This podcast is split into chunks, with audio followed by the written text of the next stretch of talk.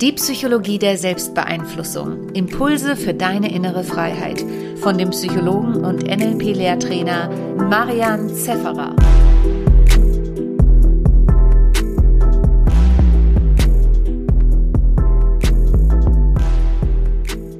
Herzlich willkommen zum Thema Umgang mit Rückschlägen oder anders ausgedrückt, wie du deine Ausdauer deutlich steigern kannst. Ich bin gerade dabei, meine zweite Audio-CD mit Selbstcoaching zum persönlichen Erfolg 2 aufzunehmen. Die Hörer von euch, die schon länger dabei sind, wissen, die CD hätte schon vor einem Jahr draußen sein sollen. Ja. Hat das tolle Thema Routinen und Gewohnheiten. Und ja, hat dann länger gedauert aufgrund dessen, dass ich das Feedback bekommen habe, hey du CDs, Mara, das ist irgendwie ein bisschen oldschool.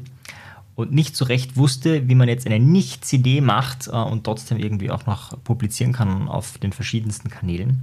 Ja, das war wohl ein negativer Glaubenssatz oder nicht ein negativer Glaubenssatz, das war einfach pure Unwissenheit. Ne? Also das geht heutzutage alles. Du kannst ein reines Download-Produkt machen und das wird es bald geben. Also wenn du neue Routinen aufbauen willst, das ist so ein Trainingsprogramm, wie du einfach deine Routinen aufbauen kannst mit meiner Hilfe, mit Visualisierungen, mit Techniken, mit ein paar Tricks und Kniffen, mit einem PDF, mit einem Arbeits-PDF, wie es auch schon bei der anderen CD der Fall war.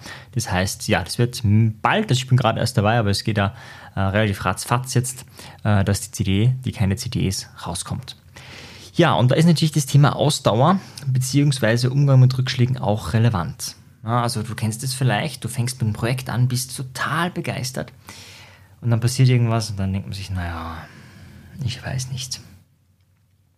Die gute Nachricht ist, dass das nicht genetisch bedingt ist. Also du bist nicht dafür verantwortlich oder schuld. Ähm, wenn es so wäre, ja, hätte man schon längst, war man schon längst gestorben. Also wenn ein Baby, ja, also mein kleiner Sohn der Aaron, der ist jetzt äh, bald zehn Monate, wenn der, wie er aufgestanden ist, ja, wie er umgefallen ist, ein, zwei, dreimal, sich gedacht hätte, das wird nichts mehr, ja, ist ein Rückschlag, kann man leider nichts machen, ja, dann ähm, wären wir nie zum Stehen gekommen. Wenn du dich ähm, verliebst in jemanden und beim ersten Streit die sagst, boah ja, na, Rückschlag kann man nichts machen, ja, also ich glaube, es macht keinen Sinn, dann hätte man wahrscheinlich auch nicht so viele Menschen gezeugt bisher. Das heißt, grundsätzlich ist es nichts Angeborenes, es ist was Angelerntes, Antrainiertes und das ist immer eine gute Nachricht, weil äh, alles, was angelernt, antrainiert ist, kann man auch wieder verlernen. Und da möchte ich dir ein paar Anregungen geben, äh, so zwei primäre Tricks, wie du das äh, besser in den Griff bekommst. Das erste große Problem beim Thema Rückschlag ist die Erwartungshaltung. Das heißt, du hast diese Erwartungshaltung, es wird klappen. Nehmen wir an, du machst eine Therapie ja, und trinkst äh, aufgrund von Alkoholismus ja, und dann äh, klappt es ganz gut und dann hast du die Erwartungshaltung, dass du nie wieder trinken wirst. Oder meinetwegen hast du so ein Thema wie Schokolade essen, Boosten Coaching und ähm, hast das Thema, jetzt werde ich das nie wieder machen.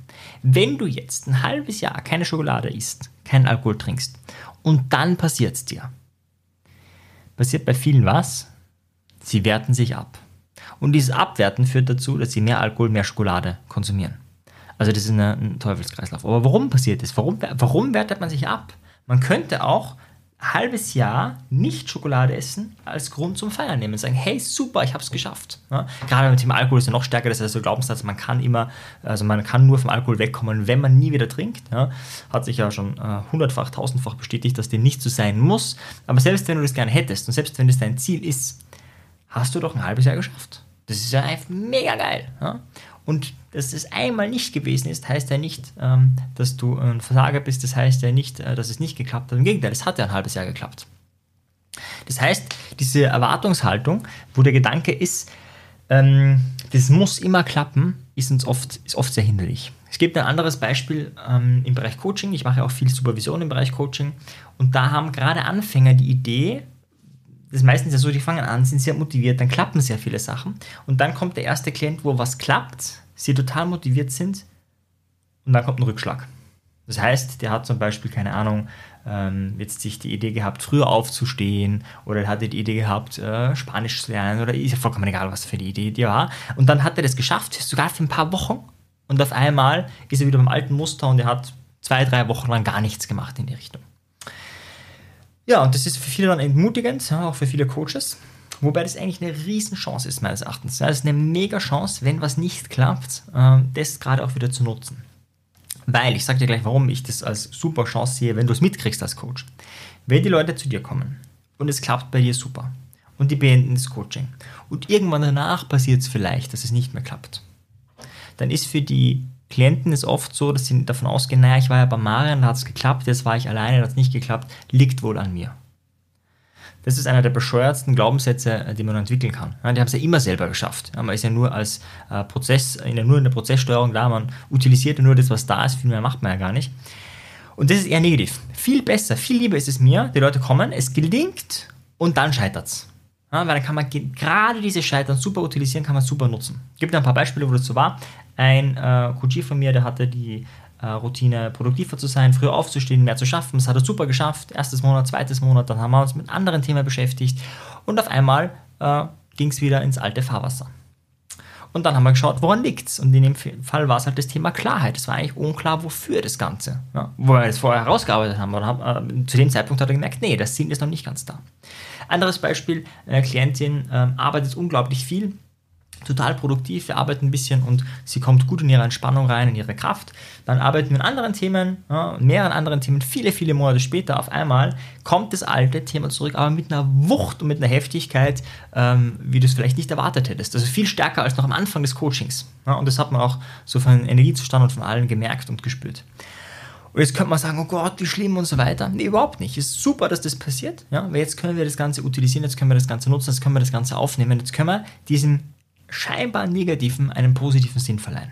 Und das ist die Idee dahinter.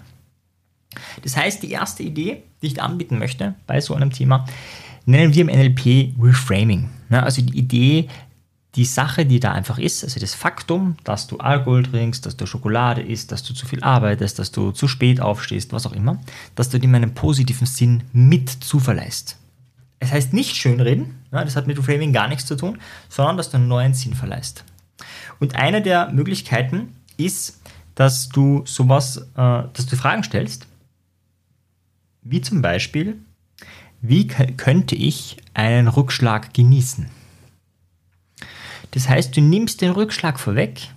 Das heißt, du hast eben nicht die Erwartungshaltung, es wird immer gelingen, es wird immer alles super, sondern du gehst gleich mit der Erwartungshaltung rein. Es könnte früher oder später passieren, dass es richtig scheitert was machen wir dann? Ich, ich, ich frage das auch im Coaching.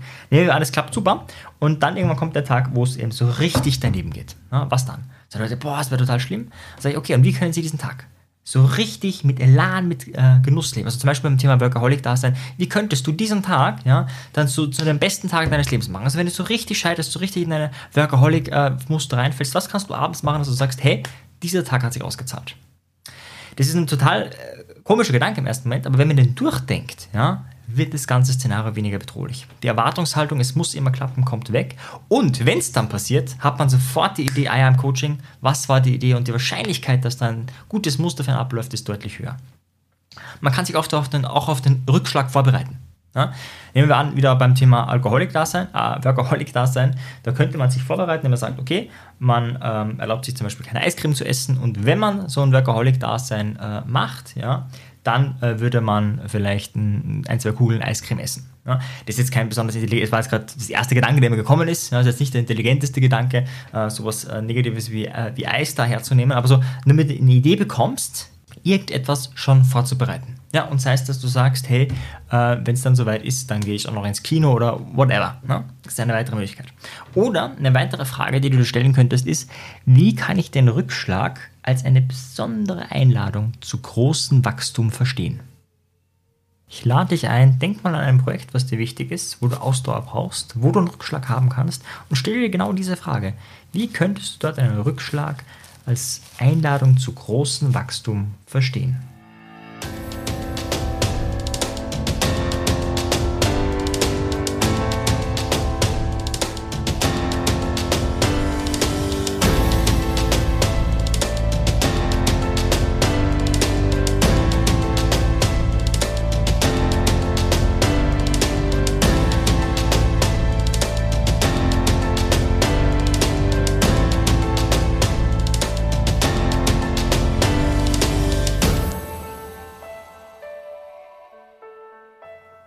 Das heißt, auch da ist die Idee, dass du nicht sagst, okay, ja, Rückschlag, das ist negativ, sondern die Idee, wie kannst du dem was Positives, was Sinnvolles abgewöhnen. Und das kann auch eine Kleinigkeit sein. Das kann auch sein, dass du sagst, naja, wenn ich so einen Rückschlag habe, ja, und, und dann darüber hinwegkomme, dann habe ich es ja wirklich geschafft. Ja, also nicht im Sinne von, naja, wenn ich es jetzt geschafft habe und nie wieder XY mache, okay. Aber wenn ich es geschafft habe, ein paar Mal gescheitert bin und dann trotzdem schlussendlich dranbleibe, boah, das ist eigentlich, das ist schon richtig cool. Ja, das ist dann schon die höhere Kunst. Als Beispiel. Oder noch eine andere Frage. Du kannst dir auch die Frage stellen, wie kann ich den Rückfall als Möglichkeit sehen, dass ich gerade deswegen zu meinem Ziel komme? Also das heißt, diese Hindernisse auf dem Weg zum Ziel als ähm, großartiges Ziel zu verstehen.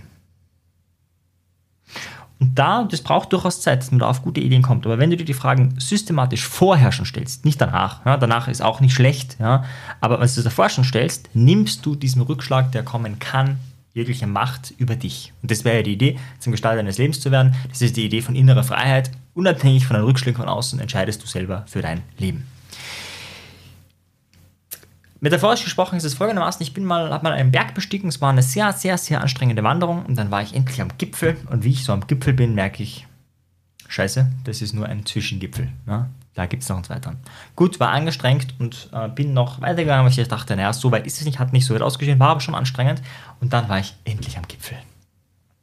Und merke, scheiße, ja? da kommt noch ein Gipfel. Ja, und, und, der sah aber wirklich wie Gipfelgipfel aus. Ja? Also das war so ein richtiger Gipfelgipfel.